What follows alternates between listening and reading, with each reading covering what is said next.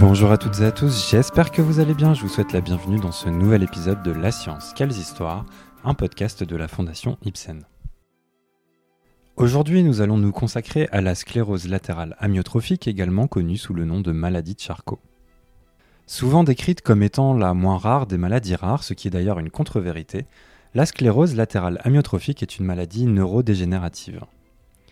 Selon le portail des maladies rares Orphanet, cette maladie se caractérise par, et je cite, un affaiblissement puis une paralysie des muscles des jambes et des bras, des muscles respiratoires ainsi que des muscles de la déglutition et de la parole. Les fonctions intellectuelles et sensorielles ne sont pas touchées. C'est une maladie évolutive grave résultant d'une destruction des cellules nerveuses, entre parenthèses neurones, qui réduit l'espérance de vie des personnes atteintes. Fin de citation. La sclérose latérale amyotrophique, que l'on appellera SLA pour favoriser l'écoute de ce podcast, est donc une maladie fortement handicapante. De manière générale, elle se déclare assez tard puisque l'âge moyen de la personne diagnostiquée est de 60 ans. Elle touche également un peu plus les hommes que les femmes. Grosso modo, pour 5 personnes touchées, 3 seront des hommes. Il est estimé que la SLA touchera environ une personne sur 25 000, et en France, près de 800 personnes sont diagnostiquées chaque année. Pour rappel, en Europe, une maladie est considérée comme rare quand elle touche une personne sur 2000. Précisons également que c'est une maladie qui ne se guérit à l'heure actuelle pas, mais que des moyens ont été trouvés pour augmenter l'espérance de vie et améliorer la qualité de vie des patients. De nombreuses autres caractéristiques définissent la maladie et pour en savoir plus, je vous invite à aller écouter le podcast de Yannick, mon acolyte et ami à la Fondation Ibsen, sur son excellente chaîne de podcast À notre santé. Si nous connaissons tous cette maladie, au moins de nom, c'est principalement pour deux raisons. La première est qu'elle a été rendue célèbre en 2014 par une campagne virale sur les réseaux sociaux, le Ice Bucket Challenge. Le principe était très simple, encourager les participants nommés à se faire renverser un seau d'eau glacé sur la tête tout en étant filmés et désigner d'autres personnes à en faire de même. Souvent, les participants désignés avaient 24 heures pour relever le défi ou ne pas le faire et donc s'engager à faire un don à la recherche ou à une organisation caritative. La deuxième raison est que cette maladie a touché des personnes célèbres telles que le physicien, théoricien et cosmologiste Stephen Hawking, qui a souffert d'une forme très rare de SLA, ou encore le joueur de baseball Lou Gehrig. D'ailleurs, nous le verrons dans ce propos, l'histoire de Lou Gehrig a tellement touché le peuple américain que la maladie est aujourd'hui couramment appelée de l'autre côté de l'Atlantique, maladie de Lou Gehrig. La SLA porte en effet des noms différents dans diverses parties du globe. Elle est donc largement connue sous la maladie de Charcot dans les pays francophones, maladie de Lou Gehrig en Amérique du Nord et maladie des motoneurones au Royaume-Uni et dans d'autres pays comme l'Irlande, l'Australie ou la Nouvelle-Zélande. Nous allons le voir, d'ailleurs, les motoneurones, qui sont les cellules nerveuses qui commandent le mouvement, seront fondamentaux dans la compréhension de la maladie. Dans ce podcast, nous allons donc nous concentrer sur les avancées et les travaux qui ont précédé l'identification de la maladie par Jean-Martin Charcot. Il s'agit probablement d'un de nos épisodes les plus techniques, alors accrochez-vous, c'est parti. Comme son nom l'indique en France, la première vraie description clinique est aujourd'hui largement attribuée à Jean-Martin Charcot en 1865. Le nom de sclérose latérale amyotrophique ne sera quant à lui utilisé pour la première fois par Charcot qu'en 1874. Mais de nombreux autres scientifiques ont apporté leur pierre à l'édifice et ont en partie permis et facilité cette identification formelle. Citons par exemple l'anatomiste et chirurgien écossais Charles Bell qui a vécu de 1774 à 1842. En 1824, il publie un ouvrage fondamental pour notre propos, Exposition du système naturel du nerf. Dans ce document, Bell est en effet le premier à distinguer deux types de racines au sein de la moelle épinière. Les racines antérieures qui ont une fonction motrice et qui concernent donc le mouvement, et les racines postérieures qui ont une fonction sensorielle. Cette découverte est donc essentielle puisqu'elle permet de conclure que certaines pathologies neurologiques peuvent être distinguées selon le type de racine de la moelle épinière concernée. L'idée que des maladies peuvent être purement motrices est donc avancée pour la première fois. Voilà, une première étape est franchie. La sclérose latérale amyotrophique ne sera décrite pour la première fois qu'en 1850 par le médecin français François Amilcar Aran. À cette époque, de nombreux scientifiques français s'intéressent à ces maladies neurodégénératives qui touchent les fonctions motrices, mais ne sont pas encore en mesure de les distinguer complètement. Pourquoi? Eh bien car les motoneurones, qui sont les cellules qui contrôlent les muscles volontaires du corps et dont la mort entraîne ces troubles neurodégénératifs, ne sont pas encore tout à fait compris. Guillaume Duchesne de Boulogne, qui laissera son nom à une maladie proche de la SLA, pensait par exemple que cette dernière était due à une atteinte purement musculaire. C'est notamment Duchesne qui permit de séparer les atrophies musculaires progressives des autres paralysies, puisqu'il fut le premier à noter que certaines paralysies, et je le cite, s'accompagnaient d'une dégénérescence graisseuse des muscles. Mais en 1853, un vrai progrès dans la compréhension de la maladie se manifeste par l'intermédiaire de Jean Cruvellier, un scientifique très en vue à l'époque, notamment membre de l'Académie de médecine. Ce dernier, lors d'une autopsie, parvient à démontrer que la maladie se matérialise d'abord par l'atteinte de la moelle épinière, et plus précisément par l'atrophie des racines antérieures. Une atrophie qui précède donc l'atrophie musculaire. Bien que l'identification clinique soit à juste titre attribuée à Jean-Martin Charcot, il apparaît également important de citer le travail remarquable d'Augustus Jacob Lockhart Clark, qui décrivit la maladie de manière précise au début des années 1860.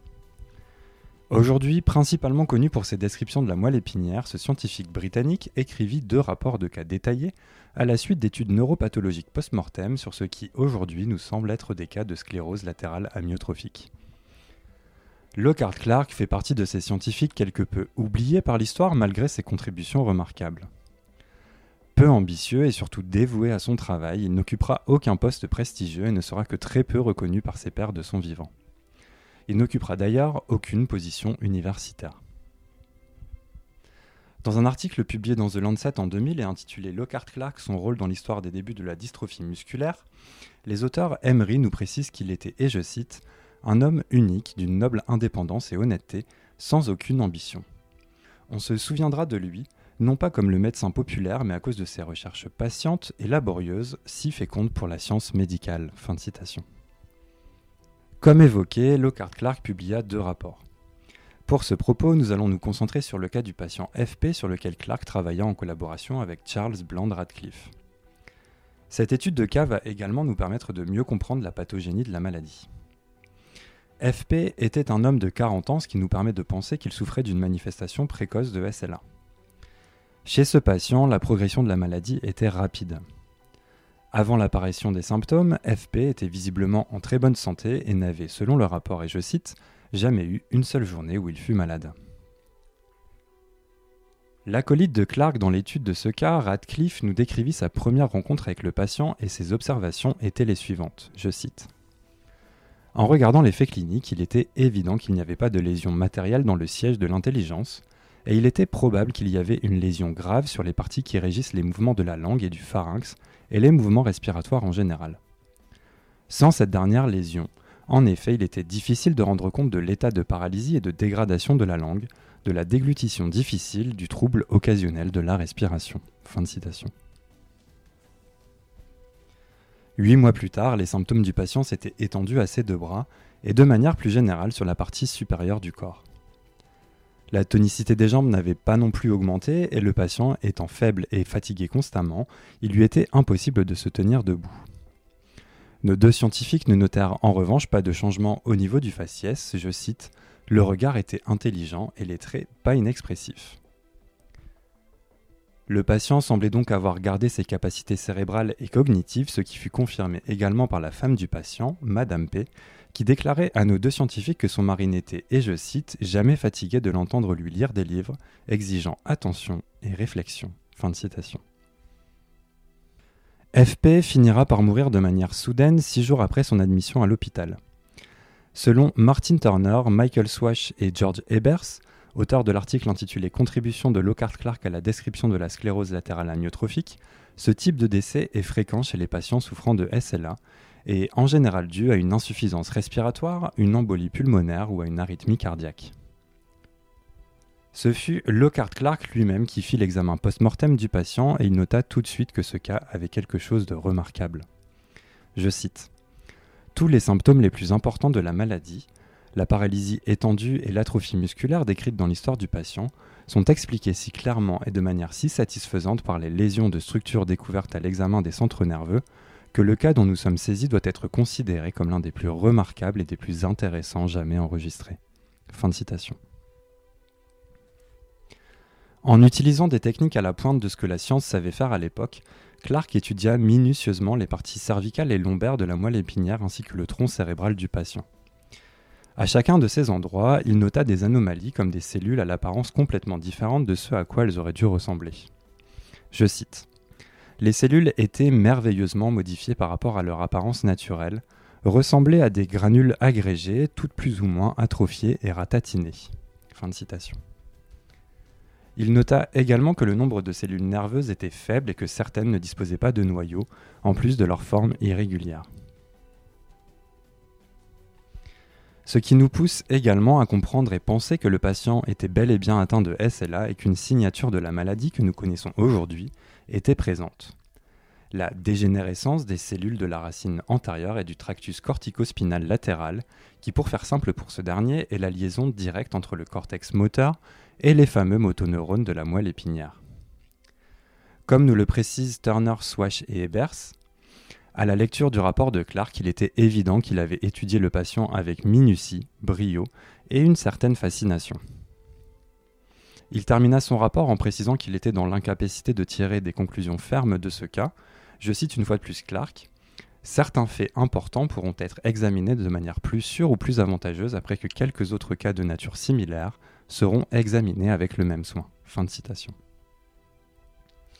Et c'est justement là qu'intervient Jean-Martin Charcot, puisque c'est exactement ce qu'il se chargera de faire quelques années plus tard. L'apport de Clark dans les travaux de Charcot sera d'ailleurs reconnu par le principal intéressé, qui le mentionna dans ses leçons sur les maladies du système nerveux, publiées en 1881. Et c'est sur la remarquable description de Lockhart Clark que nous terminons notre premier épisode sur la maladie de Charcot. Bien entendu, l'histoire ne s'arrête pas là.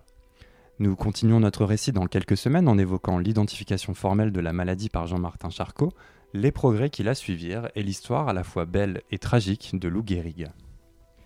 Merci à toutes et à tous d'avoir écouté ce podcast de La Science, quelles histoires Cet épisode, comme tous les autres de notre chaîne, a été écrit sans parti pris ni préjugé.